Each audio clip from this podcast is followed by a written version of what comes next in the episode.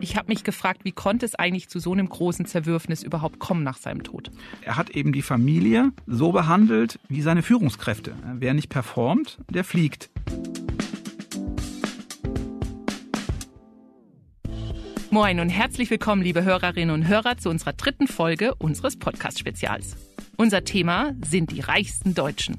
In fünf Sonderfolgen stellen wir Ihnen die großen Familienclans unseres Landes vor, die Milliardäre und Multimillionärinnen aus unserem Land. Wir klären, wie sie so reich werden konnten und wir fragen nach, was sie denn mit dem vielen Geld alles anstellen. Ich bin Simone Salden, stellvertretende Chefredakteurin des Manager-Magazins. Und heute sitzt wieder unser absoluter Experte aus der Redaktion bei mir im Studio, Christoph Nesshöfer. Er ist der Redakteur, der sich um die große Reichstenliste kümmert, die Liste mit den 500 reichsten Deutschen. Hallo Christoph, herzlich willkommen. Moin Simone. Christoph, ich liebe ja diesen Spruch, unter jedem Dach ein Ach. Und ich habe ehrlicherweise das Gefühl, gerade wo wir uns mit dem Thema beschäftigen, je größer das Haus, desto größer und langgezogener wird dieses Ach. Auf jeden Fall. Heute kümmern wir uns ja um einen besonders dramatischen Fall unter den reichsten Deutschen. Und ich glaube, das ist keine Übertreibung, oder? Nein, wenn nicht hier, wo stimmt es dann? Äh, es geht um eine der zehn reichsten Familien im Land, über die wir heute sprechen wollen. Die meisten Bundesbürger werden die gar nicht kennen. Die Thieles aus München. Die liefern sich einen Erbstreit ohnegleichen, der immer noch tobt, weil er noch relativ jung ist und der seinen Höhepunkt wahrscheinlich noch gar nicht erreicht hat. Oha, Erbstreit, gutes Stichwort. Das soll ja in den besten Familien vorkommen und besonders häufig auch in betuchten. Aber lass uns mal vorne anfangen. Du hast gesagt, die Thieles aus München. Damit war ja über Jahrzehnte aber genau ein Thiele gemeint, Heinz Hermann Thiele. Und ich habe den Eindruck, wenn man im Lexikon unter Patriarch nachschlägt, da könnte eigentlich ein Foto von ihm zu sehen sein. Ich habe mich gefragt, wie war der denn so? Du hast ihn ja sogar mal getroffen, Christoph. Ja, 2017 hat äh, unsere Redaktion ihn ausgezeichnet und äh, in die Hall of Fame äh, deutschen Wirtschaft aufgenommen. Da ist er zu der Veranstaltung gekommen, zu der Preisveranstaltung und an dem Tag war Sturm. Das fand in Frankfurt statt und Herr Thiele musste dann, weil der Flieger nicht ging, mit dem Minivan anreisen mit seinen ganzen Gästen und er kam schon an, natürlich verspätet und war reichlich genervt und saß dann am selben Tisch wie der ehemalige Bundeskanzler Gerhard Schröder, weil der an dem Abend auch da war. Der hielt eine Laudatio für einen anderen Preisträger und dann haben die beiden Herren sich aus herrlichster Art und Weise selber gelobt, wie brillant sie doch sind und wie durchsetzungsstark und wie ihre Stärke die anderen in den Schatten stellt. Das war schon sehr selbstbewusst, sage ich mal. Ich muss sagen, irgendwie kann ich mir das vorstellen. Thiele ist also auch so einer, der alles und vor allem scheinbar alle im Griff hatte, dachte er zumindest. Genau. Das Einzige, was Heinz-Hermann Thiele nicht optimieren konnte, war eben sein eigenes Alter. Auch er musste sich mit dem größten Thema befassen, was Familienunternehmer so vor sich haben. Das ist die Frage des Generationswechsels. Eine ganze Weile sah es eigentlich ganz gut aus. Er hat zwei Kinder. Der Sohn Henrik äh, hatte sich über ein Jahrzehnt lang im Geschäft bewährt und stand kurz davor, in den Vorstand aufzusteigen. Und die Tochter Julia war auch sehr engagiert in der Wohltätigkeitsstiftung der Firma und ähm, saß im Aufsichtsrat. Also eigentlich war alles gut aufgestellt und Thiele hatte auch seinen Kindern sehr früh schon Anteil an der Firma übertragen. Das macht man in solchen Fällen meistens, um Steuern zu sparen, aber auch damit die sich schon mal daran gewöhnen, wie es ist, vermögend zu sein. Das heißt, eigentlich sah es ganz gut aus und ich habe auch den Eindruck, wenn wir so nachschauen, wir haben ja jetzt für diese Folgen auch viel nochmal recherchiert und nachgelesen, eigentlich war er sich ja schon bewusst, dass auch er nicht unsterblich ist. Ich habe ein Zitat mir rausgeschrieben aus einem Interview mit dem Manager Magazin, das war 2016. Da sagte Thiele, ich bin im April 75 Jahre alt geworden und ich will nicht eines Tages mit den Füßen nach vorn aus dem Büro getragen werden. Absolut, das klingt unheimlich gut und einsichtig.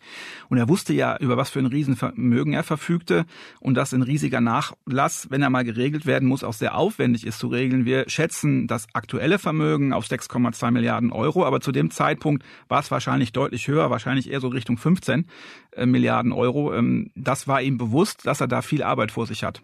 Jetzt kennen die Manager-Magazin-Leserinnen und Leser, die kennen wahrscheinlich das Unternehmen. Aber für alle anderen einmal kurz erklärt, bei Knorr Bremse kann man ja eigentlich nur glauben, sie machen was mit Tütensuppen oder Bremsen.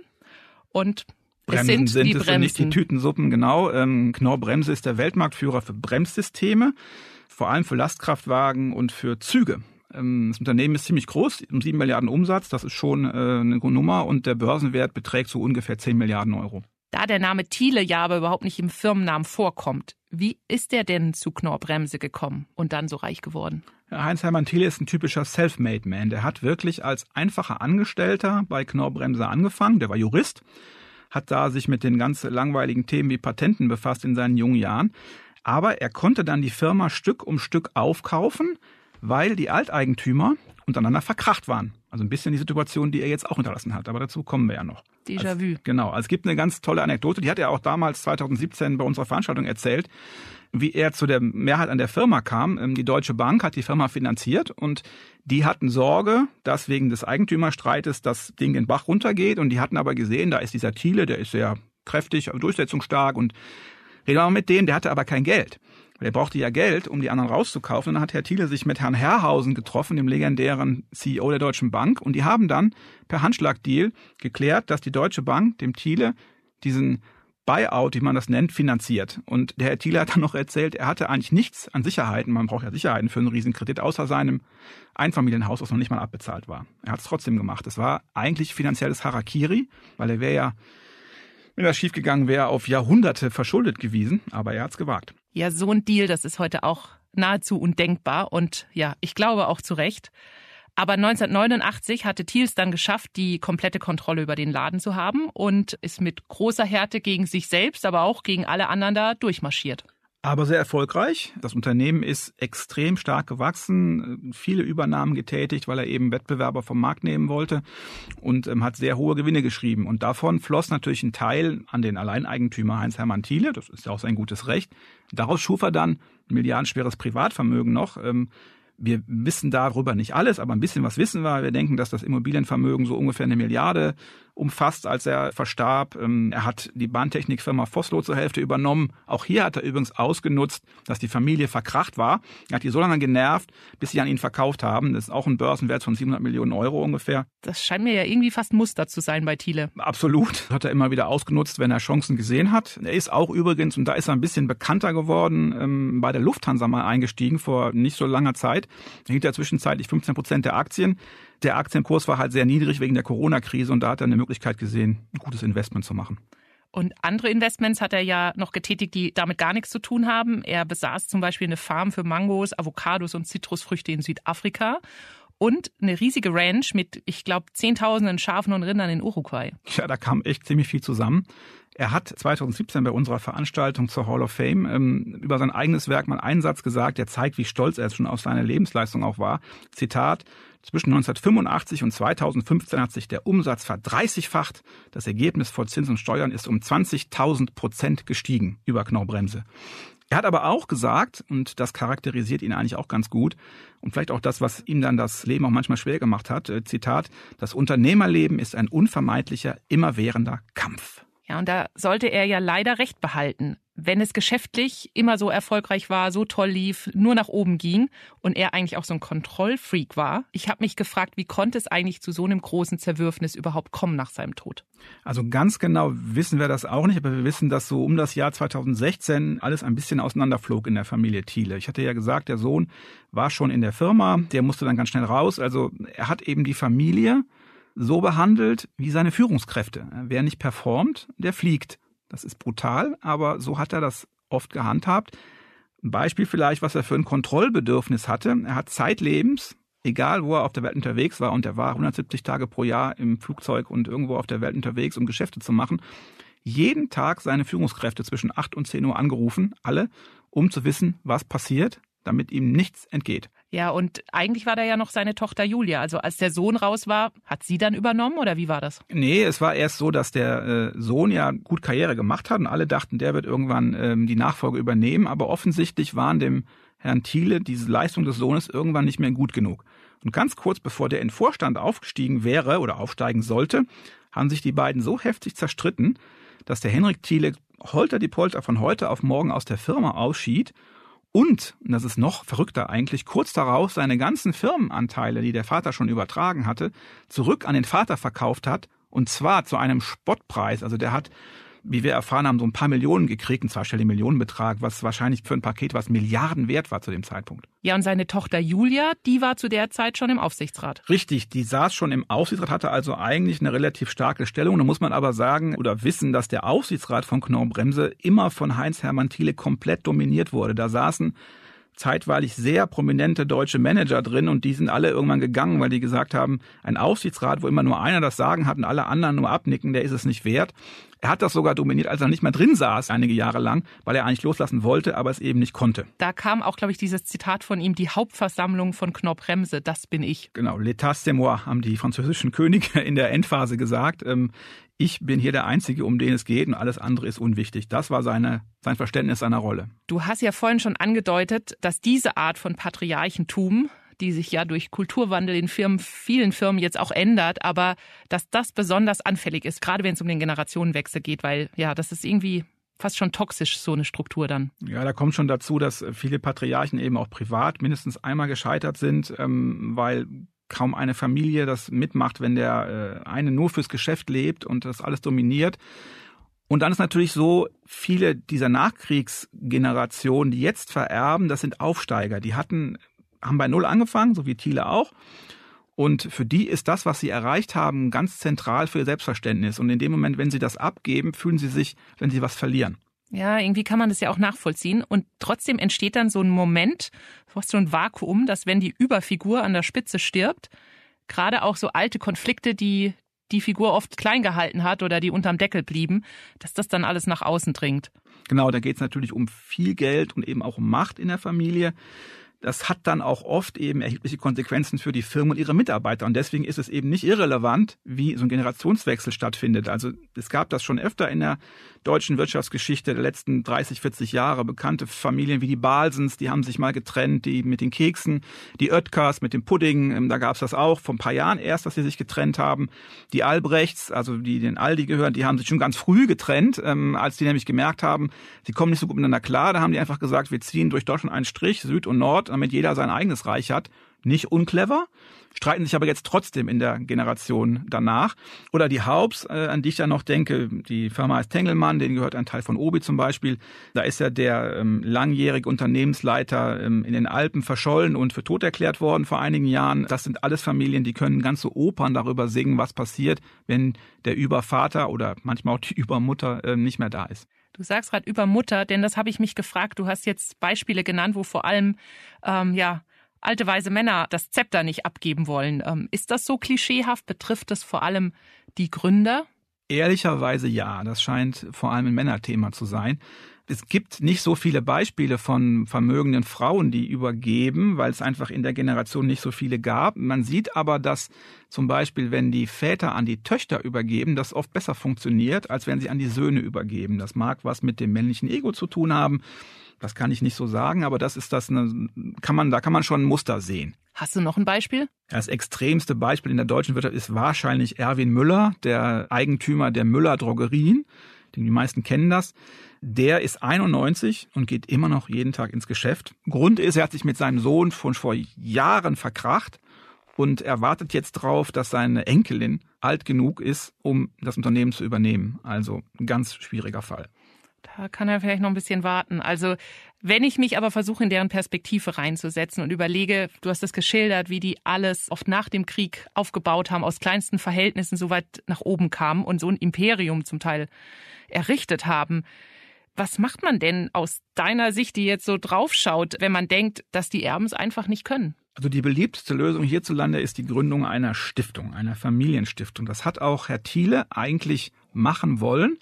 Der Vorteil ist, man kann das Lebenswerk vor dem Zugriff der unfähigen Erben und auch der Konkurrenz äh, bewahren, weil eine Stiftungs Stiftungskapital ist eigentlich sehr geschützt. Man kann da kaum noch was dran ändern, wenn es einmal ähm, in eine Stiftung eingebracht worden ist. Das ist in Deutschland ein sehr beliebtes Mittel, um diese Streitigkeiten früh zu verhindern und trotzdem das Unternehmen zu sichern. Du hast ja damit öfter zu tun, auch bei der reichsten Liste. Da gibt es zig Beispiele in dem Ranking.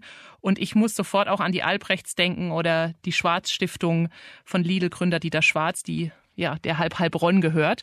Kannst du so ein Stiftungsmodell nochmal genauer erklären? In der Familienstiftung werden die Anteile und Stimmrechte an einem Unternehmen gebündelt. Also statt natürlicher Personen wird die Stiftung Firmeneigner. Je nachdem, wie man das ausgestaltet, ähm, kann dann das Unternehmen eigentlich kaum noch verkauft oder übernommen werden. Das ist ähm, ein wichtiges Kriterium, weil die Gründer eigentlich immer denken, dass das Unternehmen besser aufgehoben ist, wenn es so bleibt, wie es ist. Stimmt ja auch nicht immer, aber das ist eben die Überzeugung. Die Gewinne des Unternehmens fließen an die Familienstiftung und die verteilt sie dann an die Familienmitglieder nach bestimmten Regeln. Das heißt, die sind versorgt, gleichzeitig haben sie aber nicht die Notwendigkeit, in der Firma irgendwie mitzuwirken. Das Problematische dabei ist aber, de facto hat vom Gründungstag an die Stiftungsleitung die Macht über die Firma und nicht mehr der Vorstand. Und die wissen ja nicht unbedingt so genau, wie das Geschäft läuft. Die klugen Stiftungsleute lassen die Finger davon und lassen den Vorstand regieren, aber das ist nicht immer der Fall. Also andere Stiftungsunternehmen, die man noch nennen könnte, wäre Enercon, der Windenergie, Endanlagenbauer, Vielmann, die Brillenfirma oder Haribo, die Gummibärchen. Und wie war es jetzt bei Thiele? Was hatte der da für einen Plan? Was hat er dann umgesetzt davon noch? Er hat es auch machen wollen, also eigentlich sozusagen den richtigen Ansatz gehabt, aber es hat einfach viel zu lange gedauert bei ihm. Er ist zu, zu früh gestorben. So eine Stiftung aufzusetzen, ist eine sehr aufwendige Sache. Ähm, da muss sehr, sehr viel geregelt werden. Es muss von der Stiftungsaufsicht genehmigt werden. Das ist alles sehr kompliziert, dauert sehr lange und Herr Thiel ist einfach nicht mehr fertig geworden. Ja, dann kam nämlich der 23. Februar 2021. Das war der zweite Corona-Winter und ich habe die Meldung nochmal rausgesucht, die wir damals auf unserer Website hatten. Zitat. Milliardär Heinz-Hermann Thiel ist tot. Er hat den Weltkonzern Knorr Bremse geschaffen und stand zuletzt als Anteilseigner der Lufthansa in der Öffentlichkeit. Nun ist Heinz-Hermann Thiele überraschend im Alter von 79 Jahren gestorben. Total überraschend, weil in den Monaten davor haben uns noch äh, Vertraute gesagt, dass er besonders energiegeladen wieder an die Arbeit gegangen ist. Man weiß auch nicht, woran er gestorben ist, aber er ist eben nicht fertig geworden. Es war eigentlich nichts geregelt. Es gab keine funktionierende Struktur für sein Vermögen. Es gab kein Vertrauen innerhalb seiner relativ überschaubaren Familie. Eine Familie braucht eine Vertrauensbasis, weil die, wenn die in eine Stiftung gehen, sich ja immer wieder miteinander befassen müssen. Und wenn da kein Vertrauen da ist, ist es ganz schwierig. Und was es auch nicht gab, ist, er hatte eigentlich keine Führungskräfte schon ausgesucht, denen er und auch seine Familie genug vertrauen, damit sie ihnen diese diffizilen Aufgaben übertragen können. Weil es ist echt kompliziert, sein Milliardenvermögen zu verwalten, gerade nach dem Tod des Erschaffers. Und das war einfach ein super GAU für die Familie und für die Firma. Ja, und vermutlich ist dann gleich eine ganze Armada von Anwälten angerückt. Davon kannst du ausgehen. Und die schreiben bis heute fleißig Rechnungen und ähm, haben sehr viel Spaß dabei. Aber es ist einfach kein Spaß, weil für die Firma ist es wirklich dramatisch. Das sind 30.000 Mitarbeiter, die da betroffen sind. Und ähm, man kann schon jetzt sagen, die leiden. Warum vor allem? Ja, weil ähm, wie viele Nachkriegspatriarchen äh, Herr Thiele alles aus sich zugeschnitten hatte. Ohne ihn lief nichts. Er hat aber versäumt, Strukturen und Personal für die Zeit nach seinem Tod vorzubereiten. Die Stiftung ist nur ein Aspekt davon. Und man kann das in einer Zahl ganz einfach sehen. Seit er gestorben ist, äh, ist der Börsenwert von Knorr Bremse um 40 Prozent gefallen. Und letztes Jahr sind auch die Gewinne deutlich eingebrochen. Ähm, das hat schon ein bedenkliches Ausmaß angenommen. Gefährlich für die Firma. Ja, und wahrscheinlich sagen. sind die ja eigentlich auch gerade in der großen Transformation, oder? Ganz genau. Die müssen sich auch mit Fragen befassen wie autonomem Fahren und solchen Dingen, die auch bei den Lastkraftwagen und Zügen immer eine stärkere Rolle spielen. Da müssen sich massiv investieren, forschen, neue Produkte entwickeln. Und wenn der Konzern so führungslos daherkommt, ist das extrem schwierig könnte doch jetzt eigentlich auch passieren, dass das Vermächtnis so ja zerbröselt eigentlich. Wie war es denn bei der Familie? Absolut, das kann auf jeden Fall passieren. Bei der Familie brach eigentlich mit dem Tod von Heinz-Hermann Thiele ein bitterter Kampf aus. Um Macht, Geld, Eitelkeit natürlich auch. Und machen wir es nochmal klar, es geht um ein konservativ geschätztes Vermögen von weit über 10 Milliarden Euro ursprünglich, ähm, was er hinterlassen hat. Ja, da gibt es genug, um was man kämpft. Jetzt erklär uns nochmal vielleicht die Protagonisten des Kampfes oder die gucken wir uns nochmal genauer an. Wer kämpft denn da jetzt gegen wen? Das Interessante ist, streiten vor allem zwei Frauen miteinander. Auch das soll vorkommen. Auch das soll vorkommen. Auf der einen Seite steht äh, Heinz-Hermann Thieles Tochter Julia Thiele-Schürhoff, Tochter aus erster Ehe. Und seine Witwe Nadja Thiele, die Stiefmutter von Julia. Interessante dabei ist, die Tochter ist vier Jahre jünger als die Witwe. Also ähm, das ist eine interessante Konstellation. Es gibt eine ganz hübsche Anekdote, wie Heinz-Hermann Thiele seine zweite Frau kennengelernt hat. Er wollte sich eine Armbanduhr kaufen in einer Filiale einer bekannten Juwelierkette und Nadja war dort Verkäuferin und hat ihn beraten. Und da hat es dann gefunkt und sie haben geheiratet. Und obwohl sie, was heißt obwohl, aber ob sie drei Jahrzehnte jünger war, aber in seinen letzten Lebensjahren soll sie seine entscheidende, seine engste Vertraute gewesen sein. Jetzt hast du die zwei Frauen beschrieben, aber warum kam da Streit auf? Naja, die Vermutung ist, dass die Witwe Nadja halt genauso behandelt werden möchte wie die Tochter. Die Tochter aber fordert eine herausgehobene Stellung, weil sie ähm, sich schon jahrelang in dem Unternehmen engagiert hat und sich wahrscheinlich auch für kompetenter hält, ähm, dieses Vermögen zu verwalten als die Stiefmutter. Okay, das ist die Gemengelage. Dann kommt noch eine andere Person ins Spiel, die aber gar nicht aus der Familie stammt, aber entscheidend mitzureden hat und die ja häufig bei Erbstreitigkeiten so das Zünglein an der Waage am Ende ist. Genau, der Testamentsvollstrecker.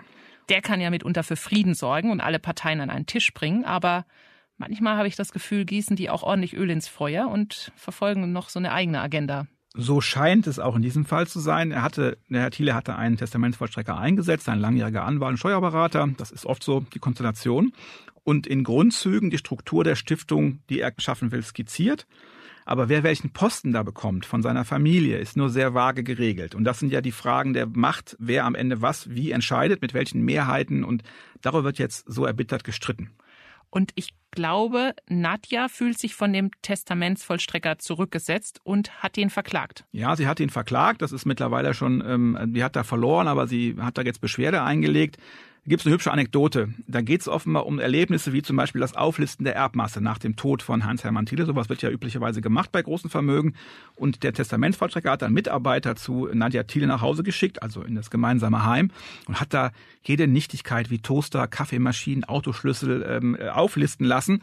Und das hat Nadja Thiele wohl als Ausweis des Misstrauens äh, empfunden, weil man ihr unterstellen hat, dass sie vielleicht irgendwas beiseite geschafft hat, goldene Löffel oder so. Und es geht aber auch noch um eine Ausschüttung, also auch wieder viel Geld, das schon im Spiel ist und was den Streit schürt. Genau, nach dem Tod von Heinz-Hermann Thiele gab es eine Ausschüttung aus der Familienholding, also da liegt ein Großteil des Vermögens drin. Da wurde eine halbe Milliarde Euro ausgeschüttet, keine schlechte Summe. Die Julia bekam aber zwei Drittel davon. Und rechtlich war das wohl in Ordnung, aber familienpolitisch, sage ich mal, natürlich relativ ungeschickt, weil da auch wieder Nadja das Gefühl kriegen musste, ich werde ja schlechter behandelt, auch wenn es hier um Summen geht, von denen wir beide nur träumen können. Ja, trotzdem auch die Reichen scheinen auf eine halbe Milliarde zu achten. Und ich wäre wahrscheinlich auch not amused gewesen. Wie hat die Witwe denn reagiert? Ja, die hat sich einen sehr aggressiven, in der ganzen deutschen Wirtschaft gefürchteten Anwalt genommen. Äh, Peter Gauweiler, auch mal bekannt gewesen als äh, CSU-Politiker. Ähm, wenn der ins Spiel kommt, dann dauern die Rechtsstreite meistens sehr lange. Muss aber auch sagen, dass er oft erfolgreich ist. Der hat auch schon die Deutsche Bank äh, zum Wahnsinn getrieben und am Ende gewonnen. Deswegen würde ich mal davon ausgehen, der Streit wird uns noch eine Weile beschäftigen. Es gibt schon das eine oder andere Urteil, aber es gibt ja immer die nächste Instanz. Bis sowas beendet ist, dauert wahrscheinlich Jahre. Ja, wir hatten ja alleine schon eine Titelgeschichte dazu und ja, wir bleiben da auf jeden Fall, glaube ich, dran und hört sich so an, als würde es noch weitergehen und in der Geschichte leider ziemlich viele Verlierer geben. Aber ich weiß, es gab auch einen Überraschungsgewinner. Wer war das denn? Wir, die Steuerzahler. Okay, erklär das nochmal. ja, Familienstiftung wäre auch deshalb eingerichtet, um im Erbfall Steuern zu sparen. Das deutsche Erbrecht ist zwar ausgesprochen vorteilhaft ähm, für Unternehmensvermögen, das hat das Bundesverfassungsgericht schon mehrfach moniert, weil es das für sozial ungerecht hält. Dennoch müssen Hochvermögende das Vererben vorbereiten. Und das hat Herr Thiele ja versäumt. Bei seinem Tod wurde das Vermögen auf ungefähr 15 Milliarden Euro taxiert und das Ergebnis ist jetzt, das Schöne für uns als Steuerzahler, seine zwei Erbinnen müssen nach unseren Informationen wahrscheinlich die höchste Erbschaftssteuer zahlen, die je in Deutschland fällig wurde, 5 Milliarden Euro. Das ist eine 5 mit neun Nullen. Irgendwie ist das äh, unfassbar, dass ausgerechnet ein Mann, der so viel kontrolliert hat und so viel aufgebaut hat, dass dem sowas passieren konnte. Und ja, gerade in finanziellen Dingen hat er ja über Jahrzehnte Mut und Geschick bewiesen, wenn es um die Firma ging. Aber was sein Nachlass angeht, hat es offenbar nicht geklappt, das in seinem Sinne zu regeln. Aber trotzdem, um die Erbinnen müssen wir uns jetzt wahrscheinlich trotz dieser Steuersumme mit den neun Nullen keine ernsthaften Sorgen machen, nein, oder? Nein, die werden nicht verarmen. Die können das mehr oder weniger aus ihrer Portokasse bezahlen, denn ähm, was Hans-Hermann Thiele richtig gemacht hat, er hat einen Börsengang gemacht 2018 hat also ungefähr 40 Prozent des Unternehmens an die Börse gebracht, verkauft. Dafür haben die Thiles 5,5 Milliarden Euro bekommen. Das Geld, soweit wir wissen, war bei seinem Tod noch da und davon können die das ganz gut bezahlen. Zumal man auch sagen muss, der Staat ist ja geduldig. Also in, bei solchen Summen darf man durchaus in Raten zahlen. Also die müssen auch nicht alles auf einmal aufbringen. Okay, also dann können wir uns den Supergau für die Thieles einfach mal als große Geldumverteilungsmaschinerie vorstellen weg von der Familie hin. Ich glaube, ein Teil zu den Anwälten, aber dann zu uns Steuerzahlerinnen und Steuerzahlern. Danke, Christoph, für diese, ich habe den Eindruck, ziemlich typische, aber auch einzigartige Geschichte über das Vermächtnis eines der reichsten deutschen Unternehmern. Sehr gerne. Liebe Hörerinnen und Hörer, Christoph hat es schon am Anfang der heutigen Folge gesagt. Die alten Patriarchen und ihre Familien, das sind so die Klassiker unter den Hochvermögenden in Deutschland. Auch was ihre Probleme angeht. In der nächsten Folge kümmern wir uns jetzt um die Sorte von Hochvermögenden, die eigentlich viel seltener vorkommen, vor allem in Deutschland. Und ja, die keinen großen Namen schon in ihrem Pass tragen und ja, nicht aus einem reichen Familienclan stammen, sondern die die richtigen Selfmade Milliardärinnen und Millionäre sind. Wie haben die es nach oben geschafft? Christoph, kannst du da schon mal so einen Einblick geben? Also wenn du so reich werden willst, Simone, dann brauchst du eine richtig brillante Geschäftsidee und jemanden, der sie dir finanziert. Ja, und wenn man Glück hat, gibt es den einen großen Moment, wo alles im Leben zusammenkommt. Ich habe die richtige Idee zur richtigen Zeit und dann kommt noch das Geld vorbei. Und du kennst die richtigen Leute. So war das bei den Gründern von BioNTech zum Beispiel. Ähm, zwei bis dato nur in Fachkreisen bekannte Wissenschaftler, die durch die Corona-Pandemie und ihren Impfstoff quasi über Nacht auf unsere Reichstenliste katapultiert wurden. Ja, Uhur Shahin sind das und Özlem Türici. Genau, die Geschichte des Covid-Impfstoffs, die kennt ja eigentlich fast jeder mittlerweile, aber die Geschichte des Netzwerks von Milliardären im Hintergrund, die ihnen das überhaupt erst ermöglicht hat, die ist weit weniger bekannt. Aber die erzählst du uns erst beim nächsten Mal. Ganz genau. Und wir schauen auch drauf, wie sich das Unternehmen der beiden gerade schlägt und welche Zukunft es hat. Der Gewinn ist nämlich im ersten Halbjahr um 95 Prozent gefallen. Christoph, ich freue mich drauf und hoffentlich auch Sie, liebe Hörerinnen und Hörer. Das war Folge 3 unserer Podcast-Serie über die reichsten Deutschen. Wenn Sie Abonnentin oder Abonnent des Manager-Magazins sind, können Sie auf unserer Website schon die komplette Staffel hören. Wenn Sie das noch nicht sind, bekommen Sie die nächsten Folgen immer dienstags und freitags auf Apple, Spotify und Co. Oder Sie werden jetzt sofort bei uns Abonnentin oder Abonnent. Unter manager-magazin.de slash reich bekommen Sie unser Abo für drei Monate mit 50% Rabatt. Und wenn Sie die ganze Reichstenliste mal durchsuchen wollen, zum Beispiel nach dem Namen, der auf diesem fetten Firmengebäude bei Ihnen um die Ecke steht, dann empfehle ich Ihnen auf unserer Website vorbeizuschauen. Den Link finden Sie in der Folgebeschreibung. Tschüss und danke an dich, Christoph. Tschüss auch von mir. Machen Sie es gut. Wir hören uns.